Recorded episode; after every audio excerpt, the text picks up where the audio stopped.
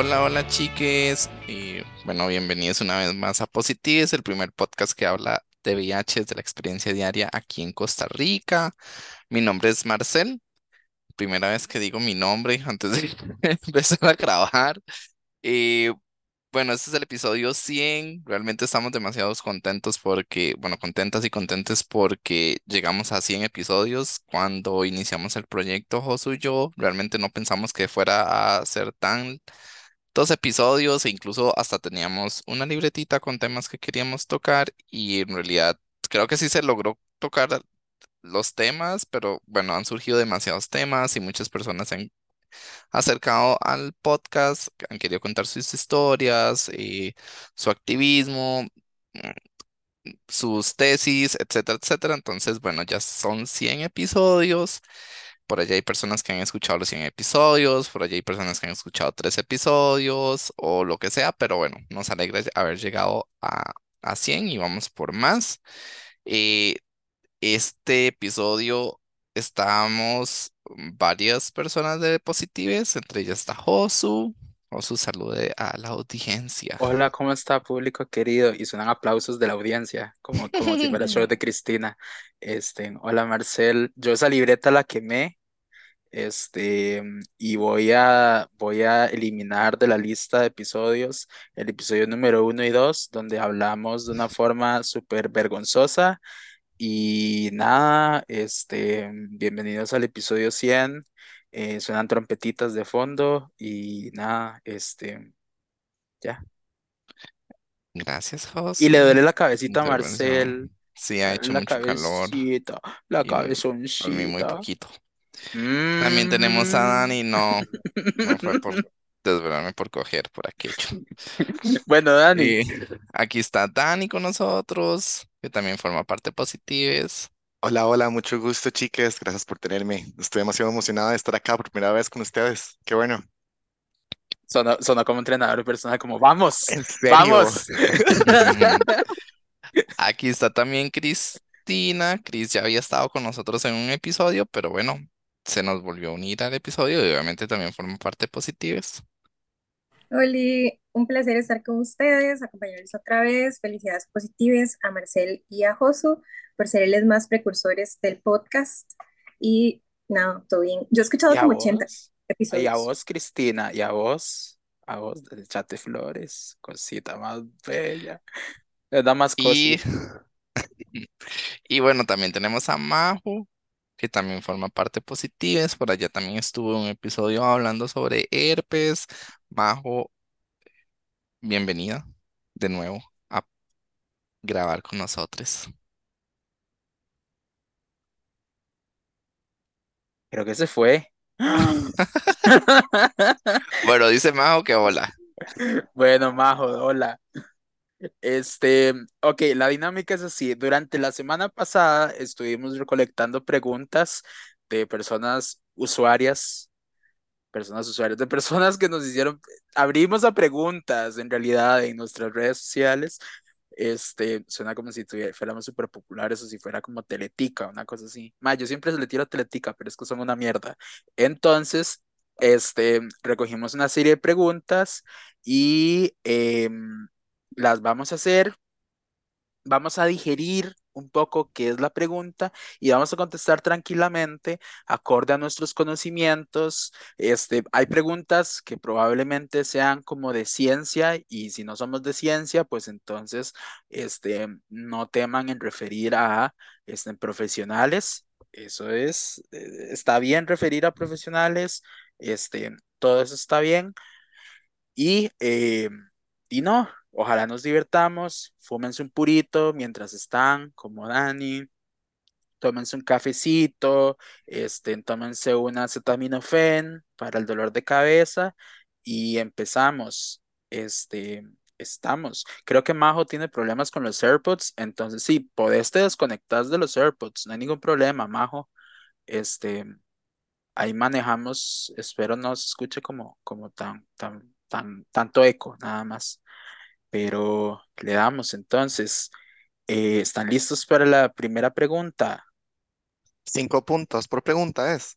Cinco puntos por pregunta y la que, la que gana se lleva una prueba de carga viral gratis. Oh my Un God. set de, de Ujú. dolutegra- un, un, un, un kit de dolutegravir por seis años y este mm, consulta con nutricionista especialista en VIH. Y Eso es lo que hay se va a llevar. 50-50. Este, hay comodines, los comodines pueden ser, eh, le preguntamos a alguien en, en, en, no sé, hacemos una llamada por, por Josué, cobrar, que, estás yendo por las ramas como siempre. Aterrice. Ma, Marcel siempre me corta la creatividad, este, y dirías Google y ChatGPT. Bueno, sí, pueden, pueden consultar por ahí, está bien, este, Marcel siempre me regaña porque me voy por las ramas, pero no es mi culpa. La primera pregunta, este, no las voy a hacer en desorden. A ver, díganme un número del 1 al 10. El 5. 5, 2, 3, 4, 5. Esta es una pregunta que nos hizo Anónimo 1, 2, 3 y, se, y dice, se puede perder la indetectabilidad fácilmente. Este, mm, creo que es tiempo de pensar nuestras preguntas, nuestras respuestas y vamos a contestar. Quien quiera contestar primero, adelante.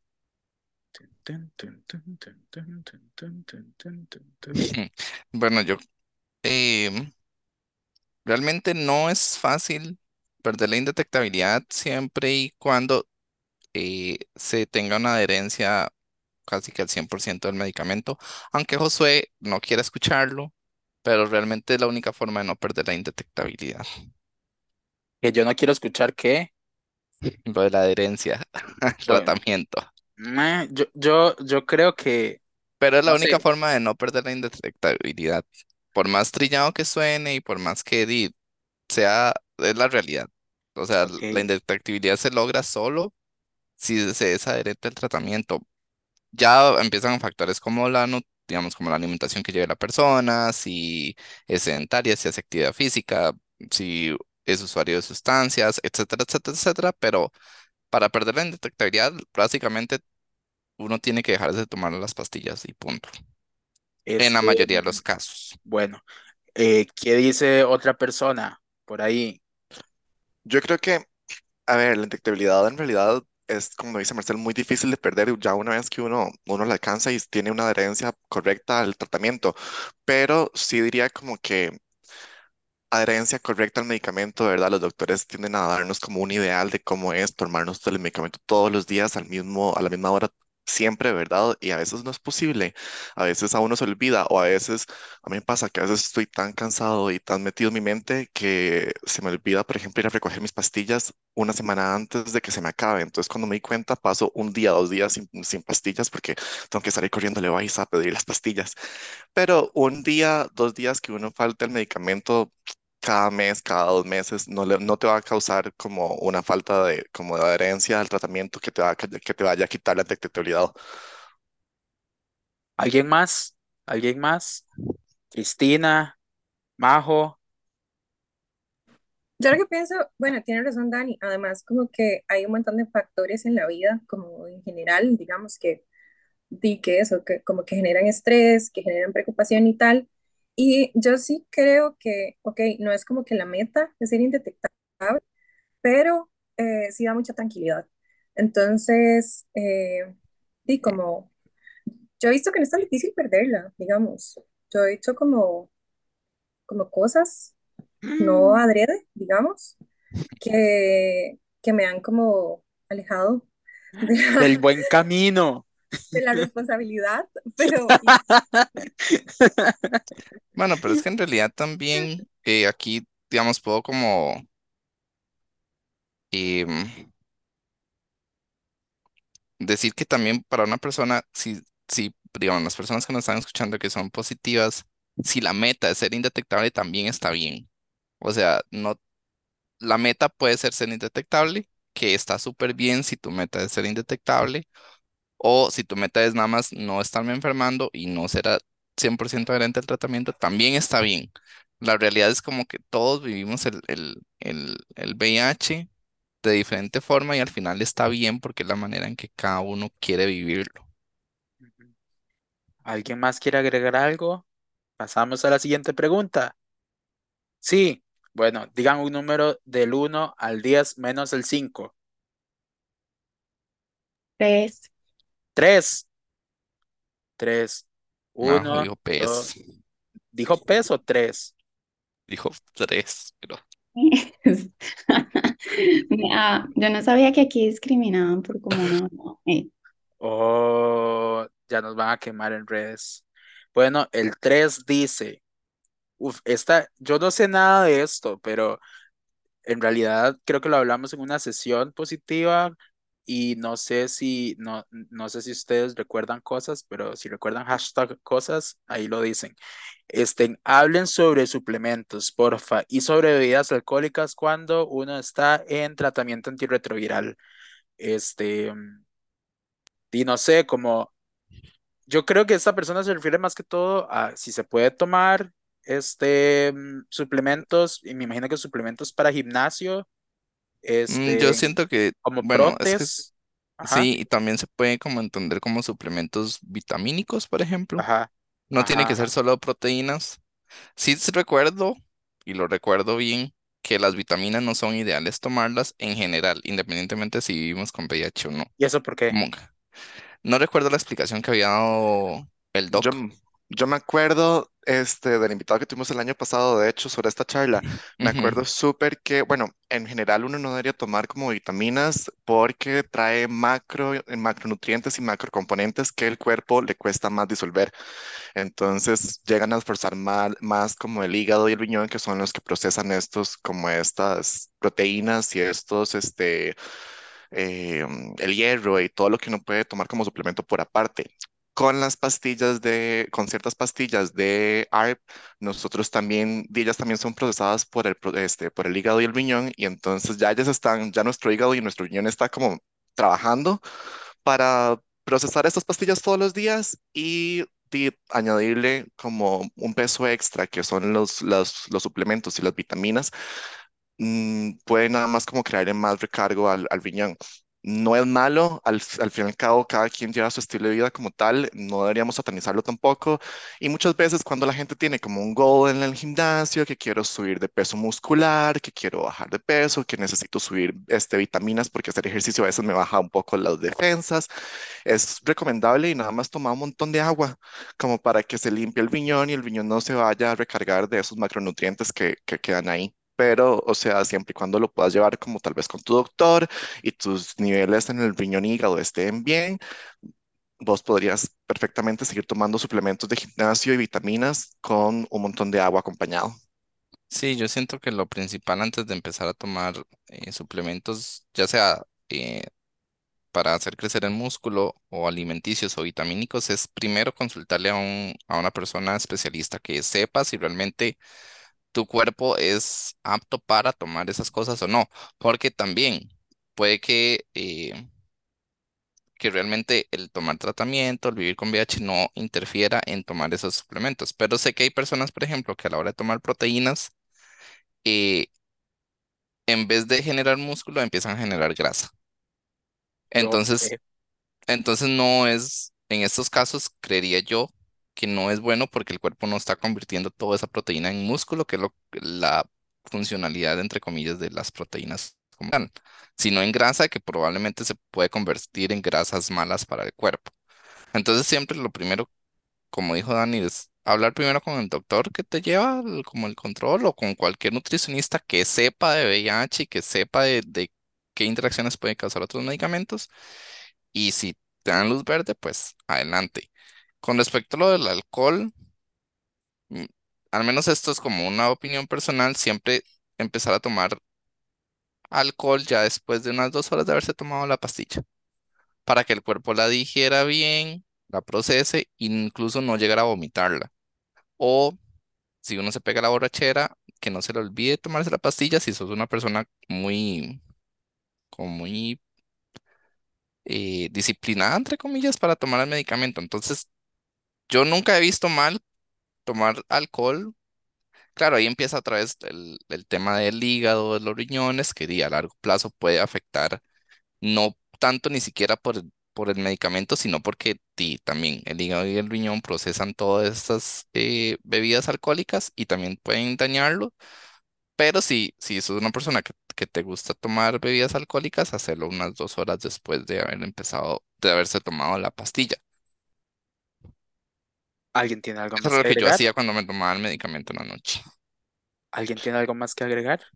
Ay, yo con alcohol no tuve tanto problema, la verdad, nunca me afectó tanto, pero con otras sustancias sí hay que tener cuidado a veces, como de, como que puede, n- no chocan feo, pero como que el- pueden como incrementar e- el, el efecto de las sustancias que uno esté probando. Entonces sí como recomendación, ah, se supone que también puede pasar con alcohol. Again, a mí nunca me pasó con el alcohol, pero por ejemplo, una vez sí me acuerdo haberme tomado una pastilla de éxtasis y sentí, oh my God, este, y sentí como siete veces más la pastilla. Y por dicha todo bien, pero sí como que me asusté un toquecillo porque no estaba tan acostumbrado a sentirme tan, como tan en éxtasis. Y ahí como recomendación, Como recomendación que se tome el tar y la pastilla juntas, nada que no. Y chicas, recuerden que todos los cuerpos son diferentes y todos los cuerpos van a procesar las drogas en general, háblese de drogas, medicamentos como drogas sintéticas o naturales, eh, de diferente forma. Entonces, creo que cada uno, nos- digamos, yo soy pésimo para el alcohol porque me da demasiado sueño, entonces di, puede que me que empiece a tomar y, y me dormí y ya no me tomé ese día y tal vez soy una persona constante con el medicamento y me sienta mal, no sé, por ejemplo. Entonces, nada más como que uno también se monitoree y cómo reacciona uno cuando está en esos momentos. Me interesa este que hablemos, tal vez ahorita aprovechando que está toda la cuestión de bebidas alcohólicas, suplementos, que hablemos en el caso de ITS, este, ¿qué ocurre? Por ejemplo, No sé. No sé, aquí está Majo. Nosotros no tenemos que saberlo todo, Marcel. Aquí tenemos más gente experta y conocedora. Majo, ¿qué, qué opinas vos? Más o, más o menos pensando en un tratamiento de herpes, este, que tengo entendido son pastillas. Sí, eh, Majo, no, igual si no tenés la respuesta, tampoco te sientas presionada de la respuesta, ¿verdad? Yo en ChatGPT. Yo, eh, no, de hecho, eh, es curioso porque vieran que yo nunca lo he pensado, pero al menos como cuando me suelen dar un tratamiento de estos que son siete días y la, la, la, yo sí trato como de no mezclar cosas porque mi cuerpo sí se vuelve bien crazy cuando hay mezclas de cosas ahí, de pastillas y, y sustancias. Entonces, al menos yo, por ejemplo, no soy como de fumar o tomar mucho, así muy seguido, pero nunca había reflexionado sobre esta parte y no me he informado bien, pero está interesante ver, por ejemplo, con los antivirales para herpes, que es más que todo ciclovir y balaciclovir, que, qué efectos pueden tener al mezclarse, al mezclarse con alcohol o, o con algunas sustancias como éxtasis y MD y cocaína. Y, Entonces, sí, te voy a averiguar más. No, no, no, y, y no, súper bien, digamos, como, como lo que decís de, de cómo no, es que seamos sinceros, como no hay mucha información al respecto al público, ¿verdad? Como pueden haber muchos estudios, pueden haber muchas cosas, pero al público no hay mucha información. Entonces, lo que has optado yo, vos, por no tener las, la información suficiente también, y tampoco es como que, como que te la pegué siempre y todo eso, pero en las ocasiones que lo has hecho y has estado con tratamiento, es más bien una reducción de riesgos, ¿no? Es cómo, cómo gestiono yo y qué límites me establezco al momento de estar usando este antiviral, este, y evitar efectos no deseados al mezclarlo con otras sustancias, ¿verdad? Que es como, ok, De, voy a, voy a prevenir de esta forma que algo malo ocurra. de hecho, me llama la atención porque, por ejemplo, cuando han enviado, me han enviado estos medicamentos, nunca los médicos me han dado ninguna recomendación con respecto a mezclarlo con otras sustancias. Entonces, si llegara a ser como que sí hay algún riesgo, me parece curioso que tampoco lo mencionen, pero creo que va muy de la mano con el hecho de que Eh, hemos hablado incluso a lo interno acá en Positives que el herpes está ahí como súper en el olvido en cuanto a recomendaciones de médicos y súper ignorado, entonces no suelen como darte muchos consejos o recomendaciones de qué hacer y qué no hacer. Entonces, como tomate este medicamento y como es mm, tipo los antibióticos que los tomas unos días y luego ya chao, tal vez ni siquiera les importe mucho como, como ahondar en el tema. Ujú. Bueno, pasemos a la siguiente pregunta. Un número del 1 al 10 que no sean el 3 y el 5. Cristina, 1. El uno. El 1. Este 1 me interesa mucho. El 1 es súper lindo. Este es, esta dice, y nos la hace Anónimo69. ¿Dónde y cómo conseguir amigos pares, amigues pares? Creo que vamos a andar a, a, a, a, hacer una ronda, porque esto es complejo, esto es complejo. Empecemos por Majo, ¿vos dónde conseguís amigas, amigues pares? En Positives Costa Rica. Eh,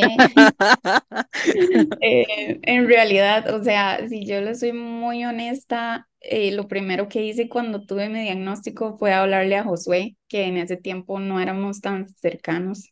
y esa fue mi estrategia y no he conocido, más bien hasta después de que yo hice como todo el diagnóstico muy público, fue que se me acercaron personas, pero también busco mucho en internet como eh, quién está en TikTok, quién está en Twitter hablando del tema, pero así como face to face me ha costado mucho en, en cuanto a herpes, por ejemplo. Claro, y, y tiene que ver mucho con, con, con la, con cómo se vive la enfermedad, ¿no? El, el que prácticamente nos obliga el mismo sistema de salud, el mismo sistema, este, no sé, de, de, que establece jerarquías entre los cuerpos enfermos y saludables, este, a vivir la enfermedad solos, ¿no? Como cuando uno va a consulta y, y ve que hay más gente con VIH, con ITS en la consulta, en, el sal- en la sala de espera, pero este, todo el mundo se vuelve a ver o se quita la mirada o se vuelven a ver con complicidad, pero nadie dice nada, ¿verdad? Cris, decinos. En positives. eh, Ahonda no, un poco en en tu experiencia buscando pares. en realidad, en mi experiencia buscando pares eh, fue muy escasa, digamos, o sea, como que anduve en un principio como por algunos grupos y en ninguno me sentí cómoda y me, ¿verdad? Entonces fue como, me fui, ¿no? ¿Verdad? No, Ok, súper. Y eh, luego em, me aislé un montón, o sea, como que em, básicamente como que bloqueé tener que conversar de VIH con personas en general. Em, conocí, bueno, hice prim- la primera vez terapia de pares con una persona en la clínica em, que trabajaba para eso, ¿verdad? O sea, que esa era como su función y fue muy tuanis, o sea, fue como una experiencia muy bonita, pero en real- general, digamos, siempre me sentí como incómoda hasta que tomé la decisión de acercarme a Positivas, que les conocí por el podcast, de hecho, y, y sí, ha sido como mi mejor experiencia en general. yo creo que como, como es muy difícil, o sea, la, la gente con VIH o con ITS es, es demasiado diversa, como hay una diversidad muy grande en toda la gente y como encontrar como ese par que vos digas como me entiendes 100% es sumamente difícil.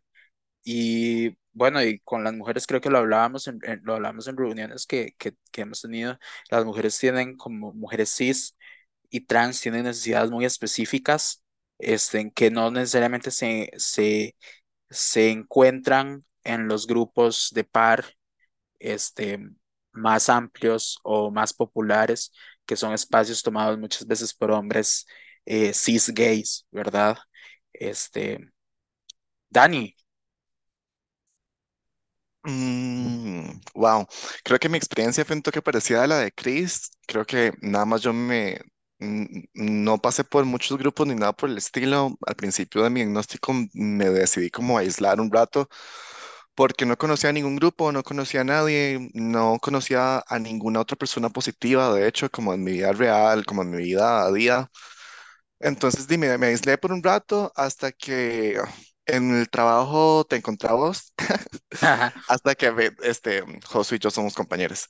Entonces, dime, encontré a Josu y Josu me habló sobre positives y mm, un par de intentos después estaba súper metido en positives porque fue como demasiado terapéutico encontrar como con quién hablar, escuchar las vivencias de otra persona, ver cómo la gente estaba súper viva y súper feliz y estaban súper no sé, como viviendo la vida y mm, súper bien, no sé, como que me dio toda una perspectiva súper pichuda y súper alegre y súper feliz around mi futuro con VIH, que tal vez al principio del diagnóstico, en medio de la depre y todo, uno se oscurece un toque y uno es como, "Mae, ¿a quién le voy a hablar de esto? ¿Y quién quiere saber de esto? Y nadie me va a entender.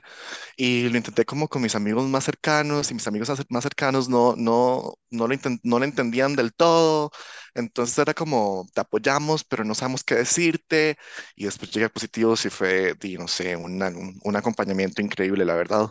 Incluso dentro de mi propia experiencia como, como una persona trans no binaria ha sido súper pichudo porque di, uno se encuentra diversidad y uno se encuentra de todo. Hay chicas, hay chiques y uno va viendo gente, va viendo gente nueva, va viendo cómo la diferente gente con diferentes tipos de vida también lo manejan.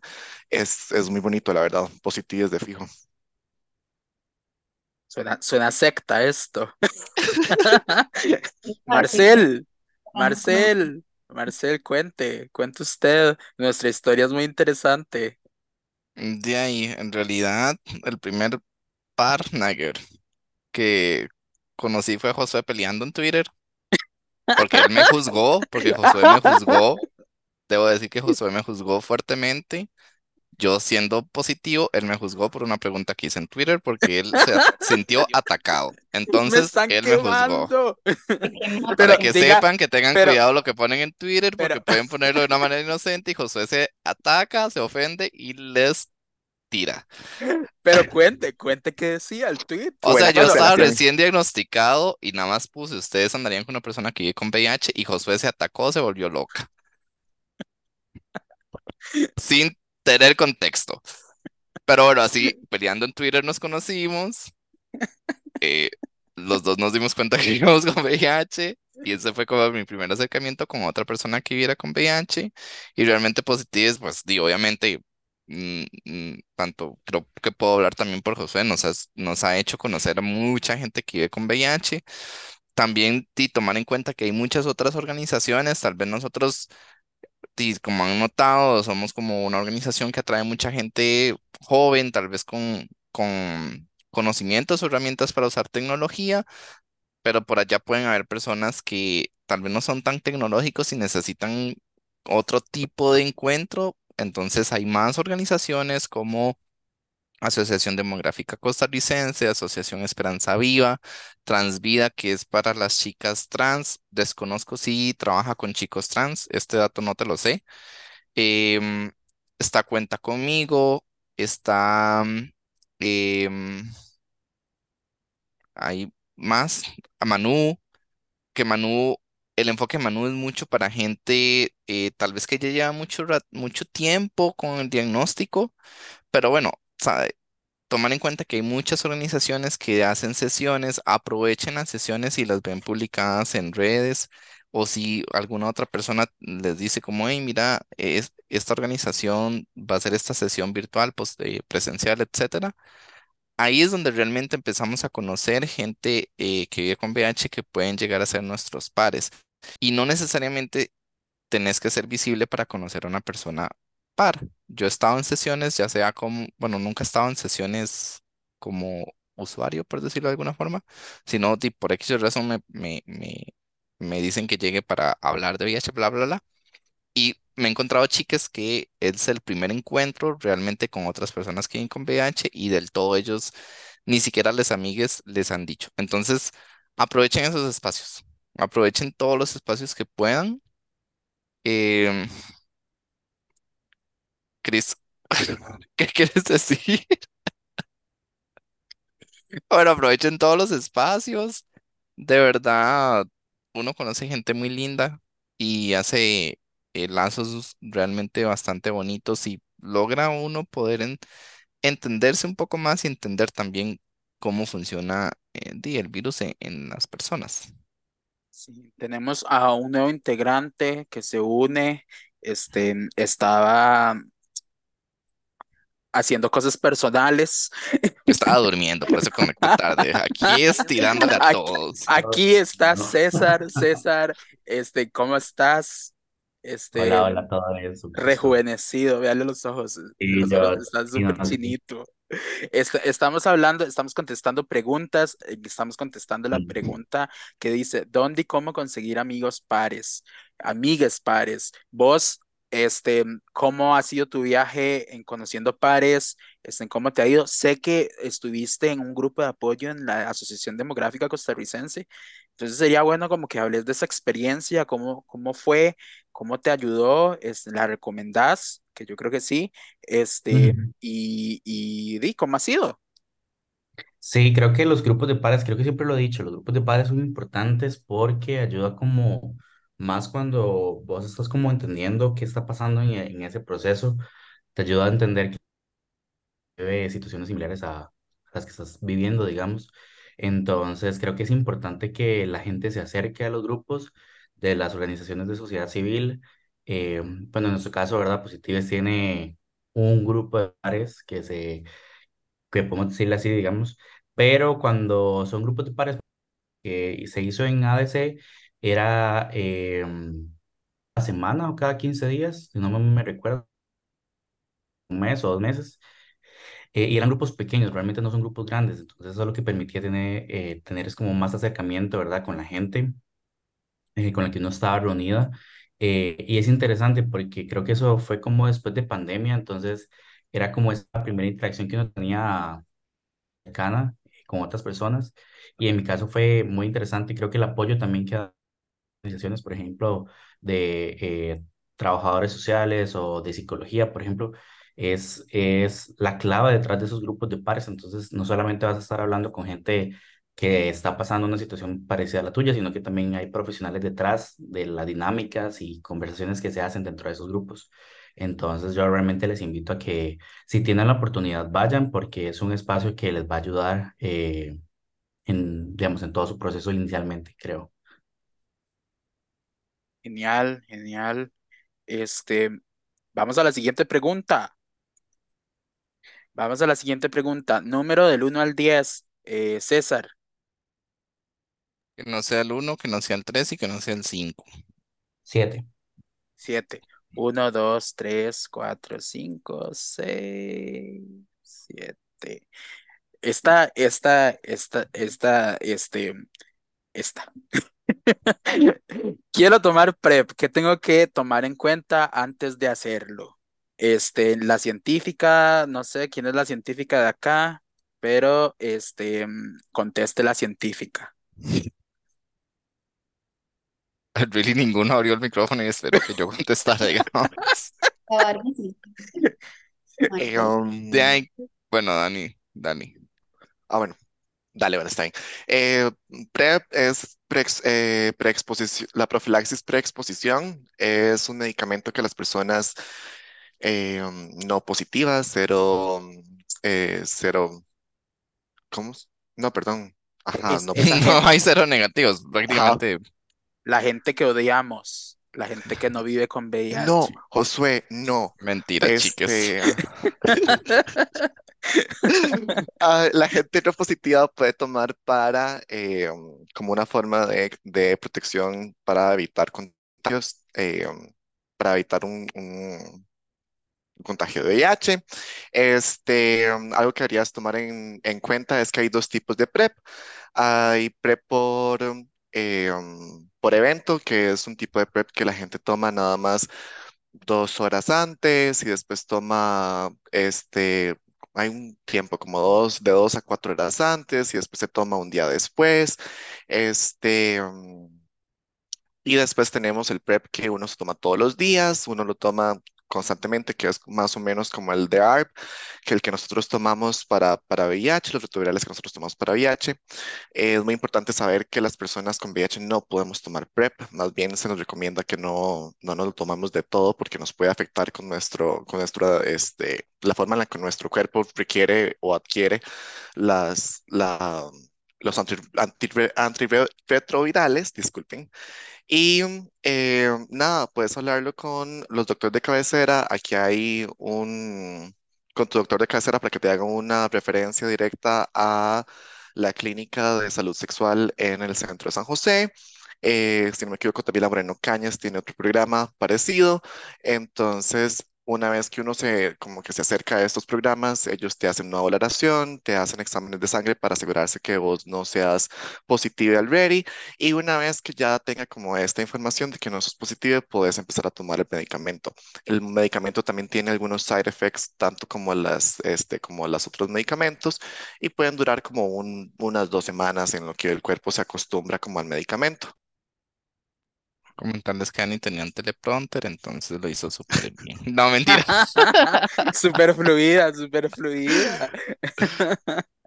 Así que es añadiendo a lo que Dani estaba diciendo, eh, bueno, como dijo, no vivir con VIH. Ya si, si vivís con VIH, no, no puedes tomar PrEP. También eh, no tener ninguna otra infección de transmisión sexual. Eh, más que todo como sífilis creo que es porque realmente no sé cómo será con las infecciones crónicas, cómo las estarán manejando las clínicas Visit, que son las clínicas que estaba mencionando Dani, que están en Moreno Cañas, está en la clínica central, que forma parte de el Hospital Calderón, más o menos. Están en La Juela y están en Heredia y en Cartago. Esas son las cinco clínicas Visit que hay, donde se puede ir y pedir la referencia. Em, bueno, aquí en Costa Rica el PrEP solo se lo están dando a las chicas trans, a las personas, a los hombres que tienen sexo con hombres o como, como lo llaman desde el proyecto y el área de salud. Y para parejas cero discordantes, que es cuando una persona vive con VIH y otra, la, la otra persona no. Entonces, tomar en cuenta eso, mayor de 18 años, contar con seguro también, ya sea por parte del Estado, eh, por patrono, creo que es así como se llama, Que está y el voluntario. Entonces, tomar en cuenta como esas cositas, em, básicamente. Bueno, y muy importante, creo que nunca hablamos de eso. También, si la gente tiene la posibilidad, ¿verdad? Y está dentro de su posibilidad económica, el PrEP también lo puede comprar. Solamente que el proceso creo que es distinto porque es así como en ciertos hospitales privados. Pero si hay gente que tiene la posibilidad, digamos, de acceder al PrEP por, de forma privada, también la puede hacer en el país. Solamente que, pues, por supuesto, tiene que comprar el medicamento.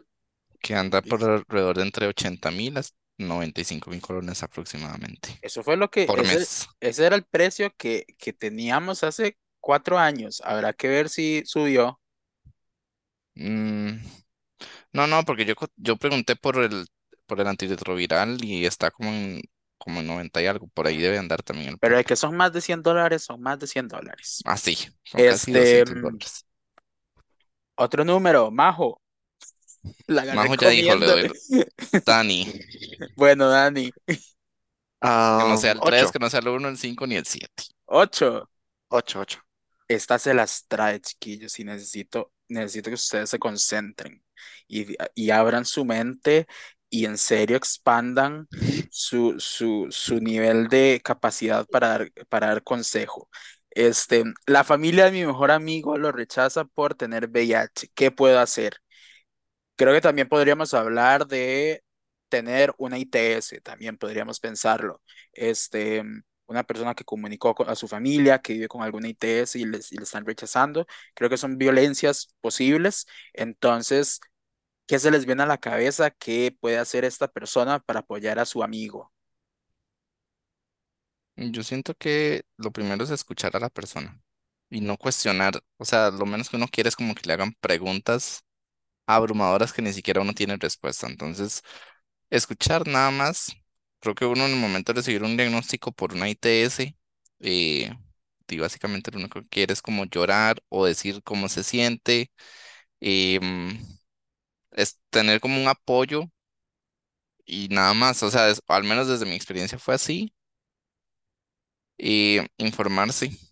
Creo que también es una forma de ayudar a la otra persona a informarse por nuestros medios. Claramente informarse desde, digamos, fuentes confiables y ya lo hemos hablado, no necesariamente tiene que ser un libro que hable sobre ITS, pueden ser organizaciones otras personas que vivan con otras ITS, etcétera, etcétera. Em, y creo que son como las dos cosas como primordiales para empezar a ayudar también a la otra persona. O ayudar no, sino ser un apoyo, más que Ujú. todo. Más ¿Alguien que ayudar tiene, es apoyar. alguien tiene alguna otra, alguna otra, este, César?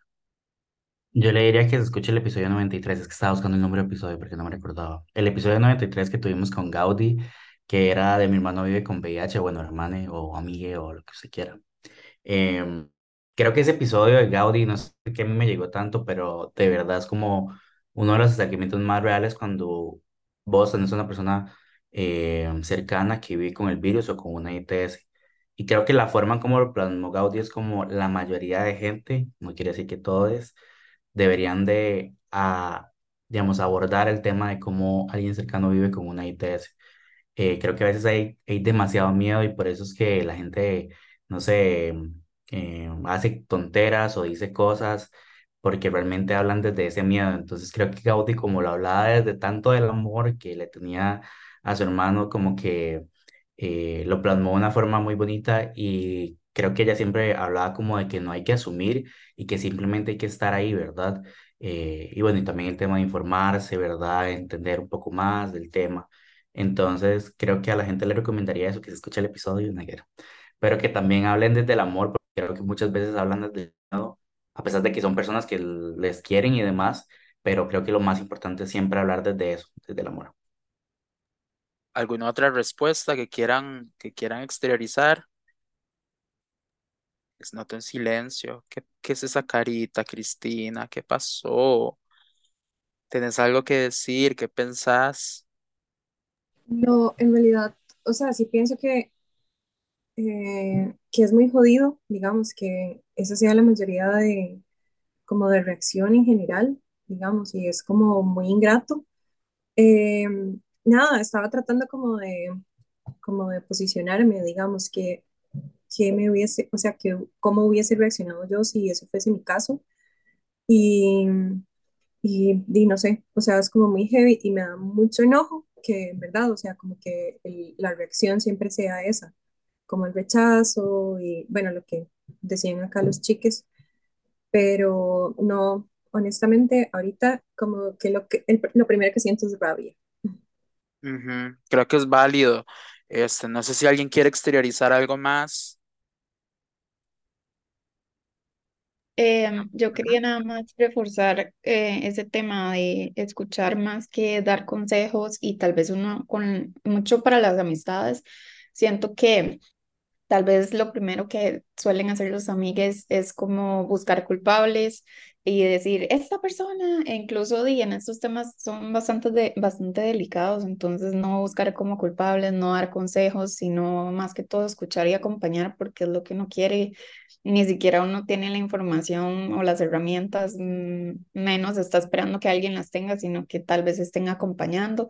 Y tal vez otra cosa que se me ocurre eh, que pensé en un inicio fue como tener acompañamiento psicológico si es posible, porque sé que es muy difícil y no es tan sencillo para todos tener acceso a esto, eh, pero no es solo tener tal vez apoyo psicológico, porque incluso he escuchado eh, psicólogos que sugieren a la gente como cosas muy trambólicas ahí, como tenés que decirle a tu pareja que apenas estás conociendo que tenés VIH, cosas así. Entonces, tal vez incluso buscar una persona que sepa sobre el tema eh, a la hora de también aproximarse a un profesional en, en, en estos temas de salud mental, porque no necesariamente saben ni cómo abordarlo.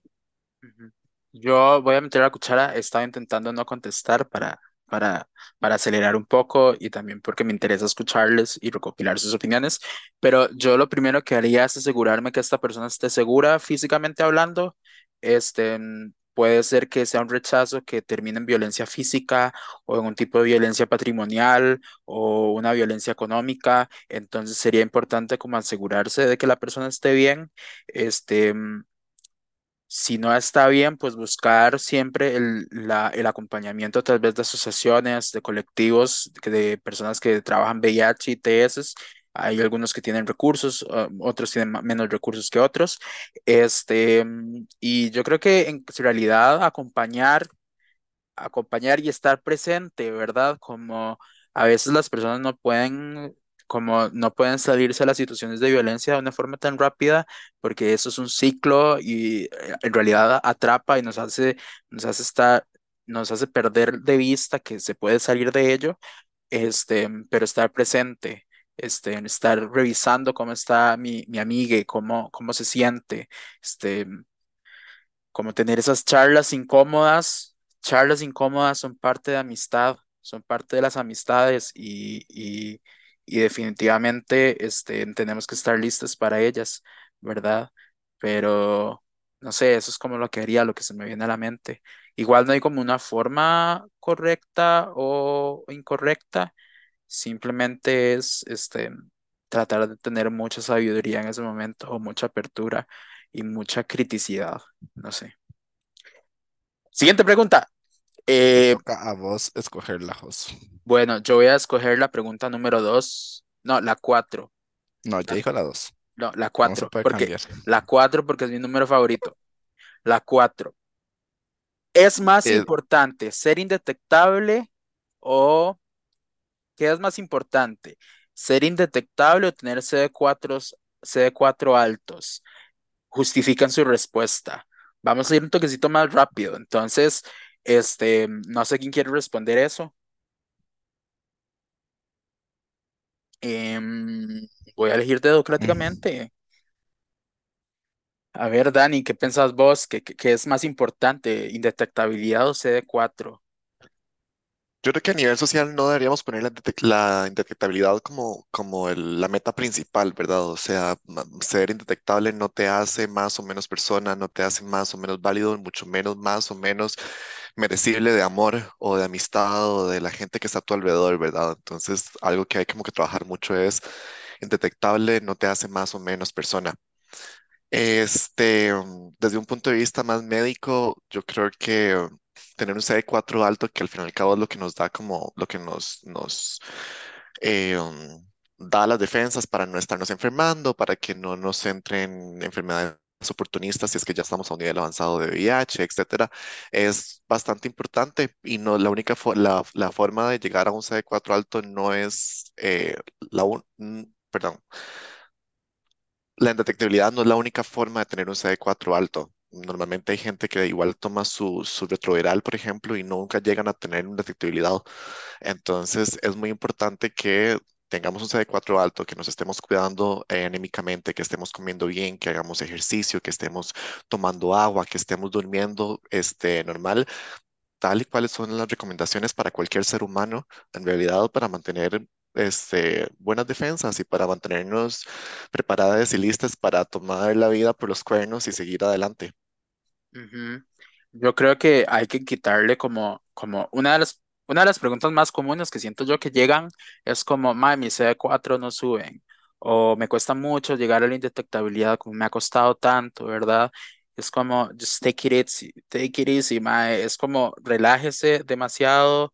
Este, incluso creo yo que también en un tratamiento de una ITS hay que tomarse el tratamiento relajado, ¿verdad? No sé cómo sea en el caso del herpes pero pienso, no sé, como un, un papiloma, cuando te queman las verruguitas o te hacen estas cirugías, es- hay que tomárselo muy tranquilo y no correr, como en serio, ese acompañamiento psicológico que pueden pedirnos referencias a nosotros, este, eh, es importante, como que tratar de quitarle este peso a estos objetivos médicos y vivir más el proceso, porque si el estrés influye demasiado, solo relájense, quítenle la importancia tan grande que le damos y listo. Siguiente pregunta. Em, voy a hacer esta. Siendo indetectable, intransmisible, ¿Estoy obligado a revelar mi diagnóstico a cualquier pareja sexual? Esa siempre se las trae en Twitter, porque Twitter es el peor lugar y el mejor lugar, el peor lugar para tener discusiones y el mejor lugar para criar el fascismo. Este, ¿quién de ustedes este, contesta? César. No, no se está obligado a revelar el diagnóstico. Y, no solamente porque sea indetectable o no, o sea, siendo detectable tampoco hay que revelarlo. Creo que es una discusión que siempre está en Twitter y en otras redes sociales y en grupos de gays principalmente. Eh, bueno, y gente hetero también, porque hasta en Facebook hemos encontrado cada post que uno se queda como, ¿verdad? Pero no, nadie está obligado a revelarlo.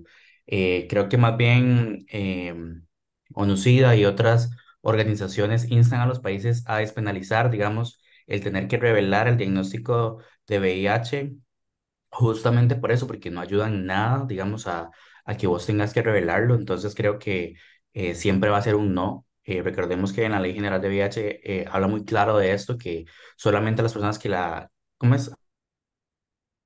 las personas que la persona quiere revelar el diagnóstico están, digamos, es, es no es su obligación, es a quien quiera compartirlo, básicamente, y su relación que tenga con su médico de cabecera, digamos, y hasta ahí, eh, por un tema de cómo va su tratamiento y demás, pero creo que eh, siempre es importante decirle a la gente que no está obligada a y que eh, más si eso es indetectable, creo que es algo que también hemos hablado no hay ninguna posibilidad de transmisión, aunque los gays digan que no,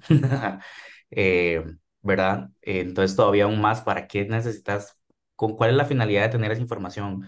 ¿Cómo la vas a usar, digamos? Porque creo que una vez un- alguien ponía eso, ¿verdad? Bueno, sabiendo el diagnóstico, vos cómo vas a reaccionar, cuál va a ser tu respuesta.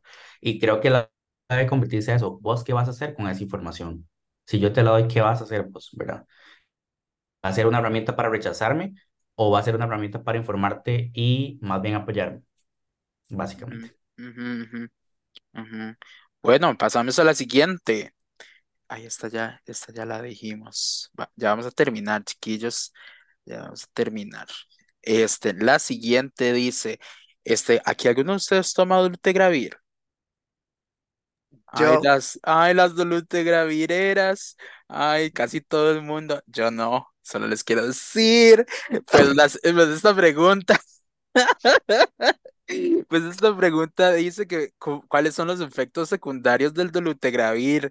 Este, creo, creo que aquí tenemos como una variedad grande de gente. Este, tenemos, tenemos dos más gays, una persona no binaria, y tenemos a Cristina, que es una Cristina tan abrazable y linda. Este, pero eh, esa es la respuesta de ChatGPT. literal Creo la, que, la creo que se pegó. puede, Quiere creo que empezar, se, creo que es, ¿cómo? la Cristina quiere empezar a contestar esa pregunta. Démosle, Cristina. Cristina, comience. Yo creo que vos tenés la experiencia más reciente que te dieron esa Ajá, medicación hace poco. ¿Cómo te ha exacto, ido? exacto, por eso quería compartirles primero para ir como en orden de, de desventaja. ¿sí?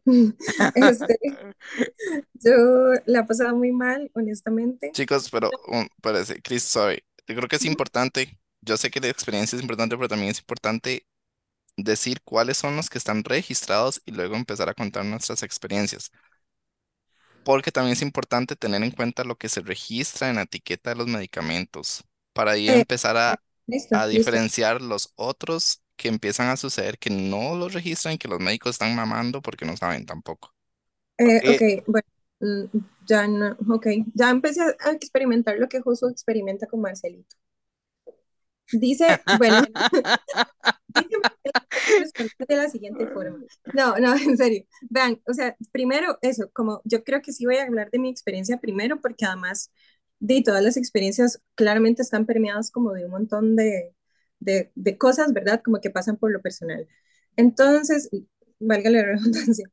Eh, o sea, en general, digamos, a mí me parece que genera demasiado estrés, como tener que cambiar de terapia, tener que iniciar terapia, ¿verdad? Entonces, como que todo ese estrés también se, se junta, ¿verdad? Y como que es demasiado eh, fácil como abrumarse y sentir como que todo va a salir mal, ¿verdad? Entonces, hay un montón de cosas que siempre están como a flor de piel y que vos empezás a sentirlas como si todo se debiera al medicamento.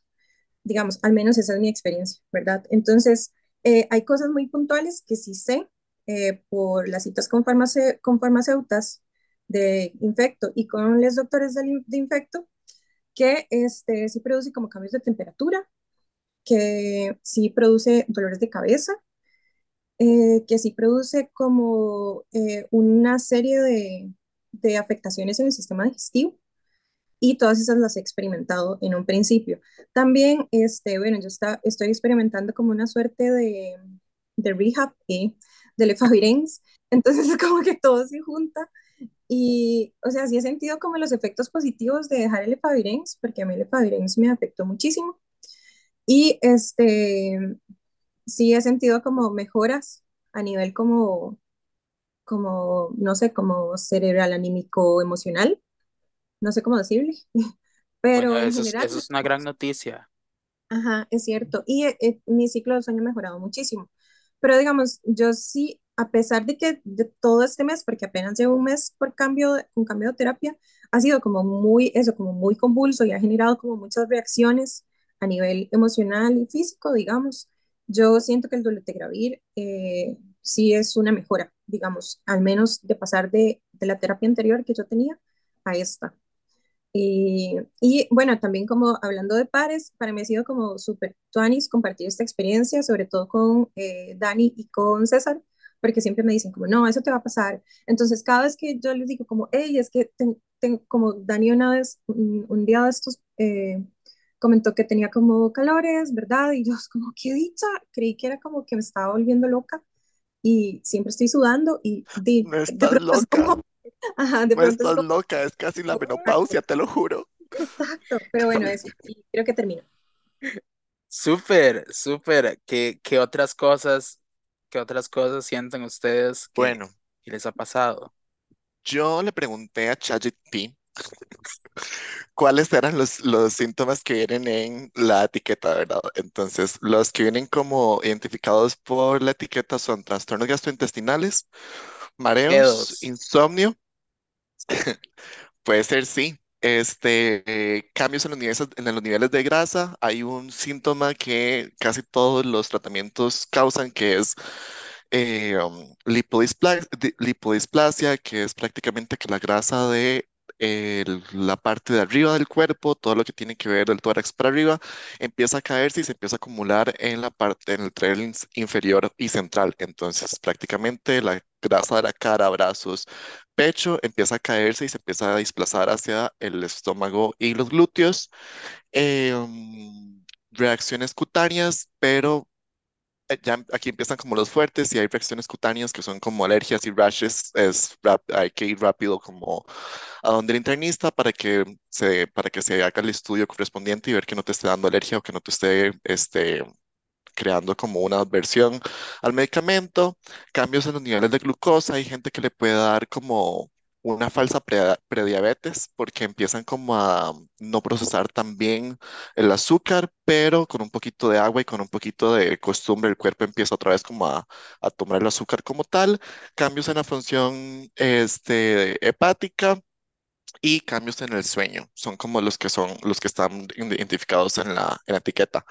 La etiqueta también dice que estos ef- efectos duran entre una y tres semanas en desvanecerse, lo cual yo diría que no es del todo cierto. La verdad es que a mí algunos se me quitaron. Este, yo ya no, no padezco tanto como dolor de cabeza, no padezco tanto como de ah, dolores de estómago tal vez. Eh, a veces me tomo la pastilla sin desayunar y ahí sí paso todo el día con dolor de estómago, todo el día con agruras, todo el día paso como eruptando, lo cual es sumamente incómodo, más si uno tiene que ver gente. Mm, el insomnio, yo creí como que ya se me había quitado, pero hace poquito me di cuenta, por ejemplo, que estoy haciendo como un break de marihuana y me di cuenta que no se me había quitado el insomnio. La marihuana me está ayudando mucho como a, a calmarme las noches y a poder dormir a la hora de- a una hora decente. Ahora he estado como esas últimas dos semanas teniendo otra vez insomnio y noto bastante que es la pastilla. Por eso yo tomo la pastilla en la mañana, la tomo a las 8 de la mañana porque da mucho insomnio. Vos tomas dolutegravir en la noche y vos de fijo no dormís. Si tenés un examen, tómatela. Mentira. Este, Y los calores, ay Jesús, los calores de menopáusica, yo me siento como una señora a los 50 años y solo tengo 24 y esos no se quitan, te lo juro, es a cualquier momento. A mí me pasa así, yo a veces estoy como en el trabajo y empiezo debajo del, del, del aire acondicionado y empiezo a sudar como si no hubiese mañana, pero así como una cerda. Y yo nada más digo, ¿qué está pasando? A veces quiero estar chinga, así todo el día. Ojalá me dejaran ir chinga a la oficina, pero la Así. señora, pero la jefa es medio conservadora y no me deja. Genial, genial. Es, es, siempre los medicamentos son todo un tema, pero es también importante, como decía Chris, eh, dialogarlo entre pares.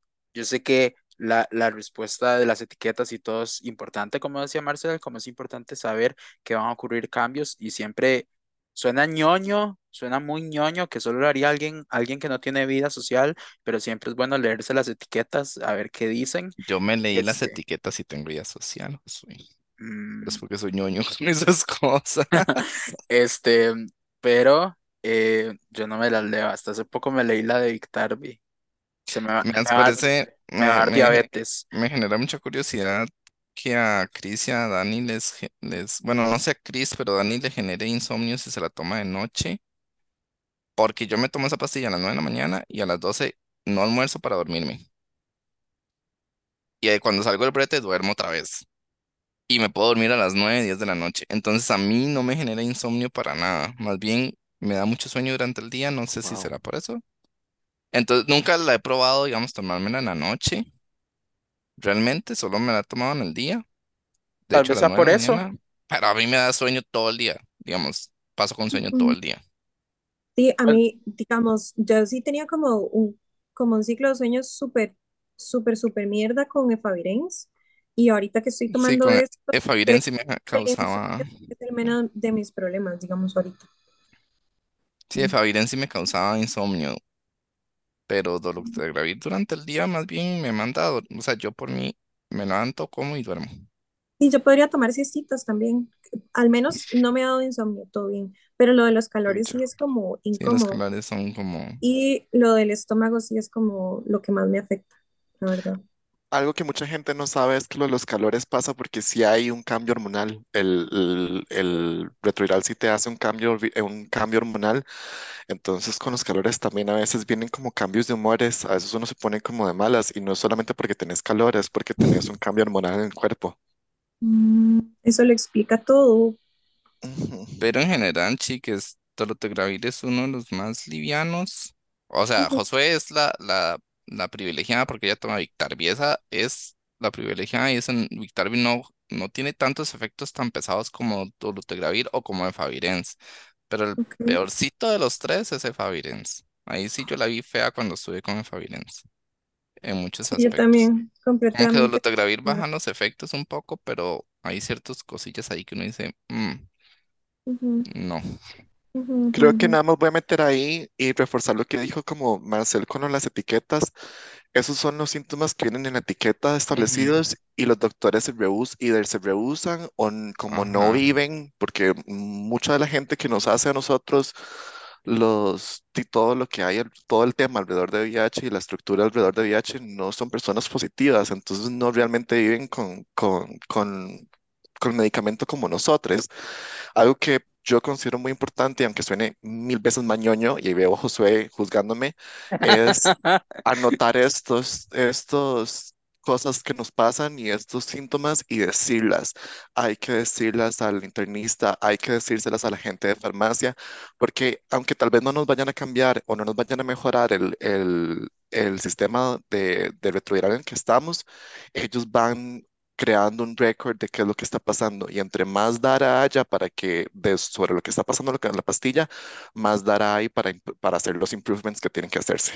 Sí, de hecho, yo mencionaba lo de que es importante también que decirlo de las etiquetas porque tenemos un, una base de lo que se nos viene, más las cosas que no están escritas ahí para tener en cuenta. Entonces, yo puedo decir que en la etiqueta dice mareos, náuseas y no sé, diarreas. Solo esos tres.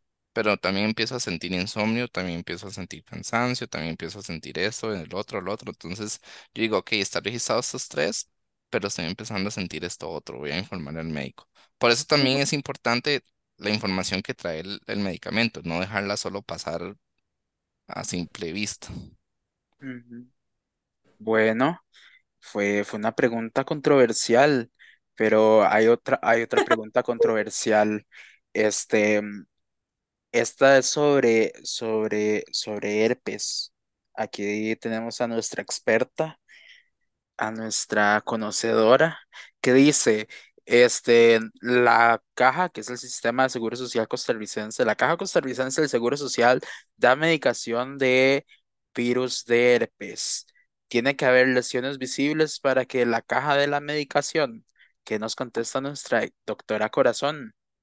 La Barbie con herpes. Eh, sí, al menos en mi experiencia, eh, sí deben haber lesiones porque si no, los más, y es algo que eh, alguien comentaba en una de las reuniones recientes que incluso ahorita están como muy quisquillosos ahí con el tema de dar medicamentos para herpes y mandar pruebas para esto y toda la cuestión que vamos, estamos investigando el tema ya desde Positives, eh, pero eh, al menos cuando yo pregunté, porque no sabía para nada cómo funcionaba esto en el sistema ahí de la caja, Sí, siempre me han dicho que tienen que haber lesiones, incluso yo pasé una situación incómoda donde tuve que básicamente señalarle la lesión a la doctora porque me decía que no había lesiones y yo como, "Eh, aquí está, y todo para que me diera el tratamiento porque uno si ha tenido lesiones sabe lo incómodas que son y más si pasa sentado, etcétera. Em, y el hecho de que sea como tan exhaustiva esa revisión para ver si tan eh, medicación es molesto, pero sí solamente cuando, esa es como la, la directriz que tiene la caja para eh, el herpes y, dar el tratamiento y de lo contrario no te van a dar tratamiento si no tienes lesiones, te van a, si vas a consultar, la expectativa es que mm, penses en que te van a poner en la camilla, revisar a ver si hay lesiones presentes y si no, no te van a, a brindar ningún tratamiento ni nada y ah, pregunten todo también siempre. No, no sean como yo que no pregunté por las bebidas alcohólicas. No, mentira. Pero sí, insistan mucho, insistan mucho con eso y si saben que sí tienen lesiones, incluso díganles porque a veces son muy quitados para, Son muy negligentes. sí, sí, es todo Sí, un tema. Entonces vamos a estar actualizando al respecto porque parece que ya ni siquiera quieren mandar a hacer pruebas para, para esto. este, y digamos, en otros, en otros contextos, en otros sistemas, la medicación, yo creo que lo hablamos en el episodio de, de herpes, que ya eso fue hace casi dos años, este, que, que vos contabas de que la medicación se supone debería ser permanente. Sí, o sea, al menos así se maneja en Estados Unidos, que suelen ser como los ahí pioneros Ah, en, ajá, ¿verdad? Y ahí sí existe la medicación diaria, pero no sé cómo funcionará, qué tal, qué tan caro será y todo esto. Entonces, yo me imagino que también en la caja por temas de costos y todo se, se Ujú, escudarán en eso, pero sí hay países en los que se toma el, el aciclovir Ay, que tiene un nombre como algo con V, la, la cuestión ahí que toman en Estados Unidos, Em, pero sí lo toman a diario para asegurarse de que reduzcan el riesgo de transmisión y el, la frecuencia de los brotes y demás. Y es algo como que yo pregunté porque yo juraba que aquí lo iban a hacer así, pero no pasa. Y solo cuando tengas un brote que se pueda ver además ahí bien claro, este, te lo van a, a dar y es un- por unos siete días, si no me equivoco, que dan la medicación. Mm, Interesante, interesante. Bueno, yo creo que cuando se trata del sistema de salud público en todos lados, es necesario como como siempre ser insistente y necio, como decía, dice la famosa frase célebre de Memo, que es volverse necio, mae, porque qué jodido, ¿verdad? Como no te escuchan, no te, no te ponen atención, te quitan toda validez dentro del hospital, dentro del consultorio. Siempre es ne- estar necio, alerta y no dejarse, ¿verdad? Este, que lo jodido es eso, ¿verdad? Este, Ay, Este, algo que se me olvida ahí con los medicamentos para herpes es que en, en la farmacia sí son de venta libre. Entonces, Ah, eh, no voy a dar tips sobre eso porque no voy a dar tips de automedicarse, pero sí existe la posibilidad de comprarlos por fuera de la caja y nadie les va a pedir receta, al menos por el momento. Pero yo lo que he hecho es porque ya sé cómo funciona el tratamiento y por cuántos días me lo mandan y la cantidad y demás, pero sí es recomendable que hoy o vayan a la caja si lo dan ese, ese conocimiento, ese conocimiento mm, es importante. mágicos con. Conocimiento de calle. Bueno, si tienen dudas sobre herpes, igual pueden, pueden escribirle a Majo, siempre contesta. Y, él- y no sé si les pase los tips de Majo de calle, pero tal vez al rato no sé. La última pregunta, esta, esta es científica para mis chicas de ciencia. Este, si tengo una vida sexual activa, oiga, vida sexual activa, no como la mía, mentira. ¿Cada cuánto debo hacerme pruebas? Es que, mae, fui, a tener sexo, sexo casual con un mae este fin de semana y fue incómodo. Este, pero fue incómodo. Este, pero bueno, ¿cada cuánto se hace uno las pruebas? Mm, teóricamente, ustedes saben que yo siempre empiezo por la teoría, así que no me juzguen. Teóricamente son cada tres meses, sí, eh, cada tres meses para VIH eh, y sífilis. Yo, esto ya es como, ahora me voy a la parte personal, recomiendo que sea cada mes, mm, bueno, cada dos meses, VIH y sífilis, y luego repetir la prueba 15 días después. ¿Por qué? Porque la primera prueba puede salirte negativa pero después hay, hay un periodo de ventana, recordemos que todas las infecciones tienen un periodo de ventana donde el virus o la infección está ahí como creciendo, que no se detecta por el examen y puede pasar 15 días que ya es detectable. En muchos casos, la que es sífilis, por ejemplo, a los 9 días de adquirir la infección ya la MAE aparece. Entonces, por eso mm, se recomienda después de hacerse una prueba, a los 15 días repetirla para ya descartar al 100% que hay la infección. Esto es después de tener una, un, no sé, penetración donde hubo eyaculación. O, pero también recordemos que no necesariamente tiene que haber eyaculación. Por ejemplo, eh, y otras infecciones no necesariamente tiene que haber eh, fluidos vaginales o anales o del pene para que haya una infección. Eh, di, gonorrea es súper fácil de saber si uno tiene gonorrea. Realmente es súper fácil. Ya yo he pasado por ahí. Entonces, em, amigues, la primera vara que les salga de donde salga, Qué vayan al asco, médico. Marcel. Qué asco, Vamos. Marcel. No me cuentes esas cosas.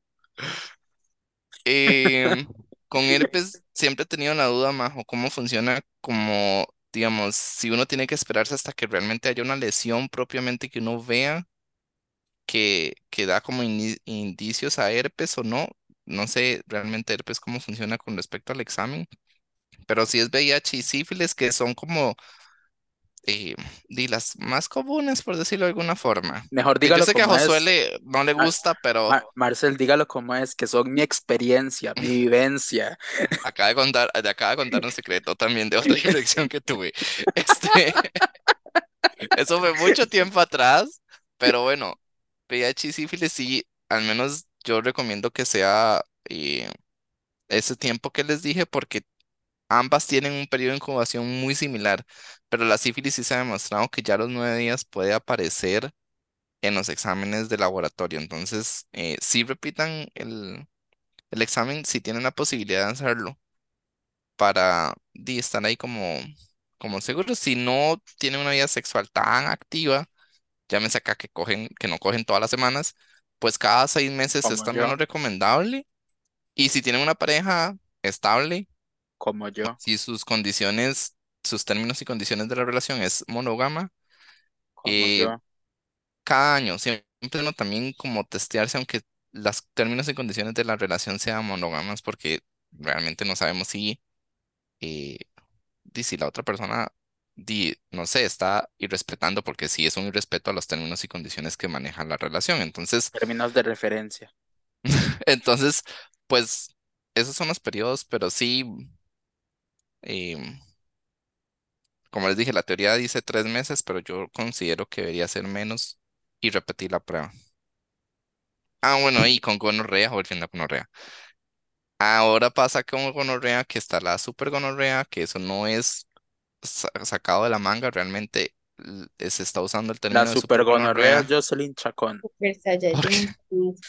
porque está siendo resistente al medicamento que se está utilizando en muchos países. Entonces, chiquillos, ya les dije, si les sale algo que no sea normalito, corran al médico, no por asustarse, sino para detectar la infección a tiempo, que Y eso es lo más tratarlo, importante.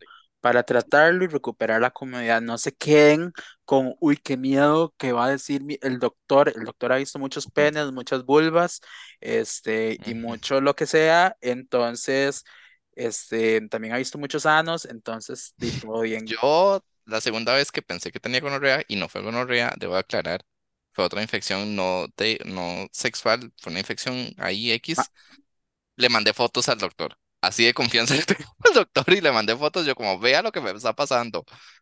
Entonces, hasta si tienen como ese médico de tanta confianza, en serio, busquen, busquen a la persona para que realmente, como, como mi- les dije, mi- detectar la infección y tratarla a tiempo. voy a hacer una pregunta 11. ¿Cuántas infecciones ha tenido Marcel? Tres. Con orgullo lo digo. Panini, como de- es Panini, el álbum es, es como Panini, pero de, de- Marcel es el Parque. Nacional de las Infecciones. Si he sido una zorra en toda la vida, como no? En alguna de esas ocasiones he tenido que tener un golazo. Chiquillos, chiquillos, no normalicemos, no normalicemos estas cosas, por favor. Eso no es normal. Oiga, qué fuerte que no se normalice el hecho de que si uno coge diariamente o muy seguido o semanalmente, es- uno s- está exponiéndose a una infección. O sea, Y es va a normal. pasar, Y va a aparte nos está restregando lo mucho que coges, creo. Sí. No, o sea, estoy, Sí. estoy en mi era de no sorrear para que sepan. está, está, bueno. ahora, ahora está exclusiva. Ahora estoy de exclusiva. En su era Ah. Longer, ¿qué? Ajá, ajá, y la era sí. Lover, mae. Qué fuerte, qué fuerte. Bueno, esas eran las preguntas que tenía, que teníamos, que nos enviaron. Este, y no, eh, muchas gracias por unirse y por tomarse el tiempo para, para, para contestarlas. Este, yo creo que es siempre bonito como, como escuchar un poco y recibir un poco de qué es lo que la gente se pregunta. Siempre es bonito. Em, Probablemente tengamos sesión positiva el 23 Desde de agosto. agosto, El y 23 va a de agosto virtual, va a ser virtual, es un espacio, en realidad esta no tenemos invitado, pensado, va a ser un espacio solamente para pares, este, para que la gente se una, hable. Es, esta es exclusiva para personas con VIH. Estamos trabajando pronto en abrir más ah, sesiones positivas exclusivas para mujeres y exclusivas para personas con ITS. Es todo un proceso. Este, necesitamos plata si quieren. Y bueno, ya tenemos un, eh, un sitio web eh, que, que no sé si ya lo ojearon ustedes, pero trabajé muy duro en él, como si yo lo hubiera creado desde cero. Eso, pueden ir a positives.org, cualquier cosa, ahí están todos nuestros episodios, la presentación del equipo, las actividades próximas que se harán. Este, visítenlo, está muy colorido, está muy lindo y dice orgullosos de vivir con VIH como, como debemos estar. Em, eh, digan adiós, chiquillos. Bueno, chicas, gracias por Adiós, chiquillos. escucharnos. Nos escuchan Adiós. en otro episodio. Y bueno, que la pasen súper bien, chaito. Muchas gracias por llegar al episodio 100. Pásenla bonito y Uh. este, estén seguros, que estén seguros y Dios les bendiga.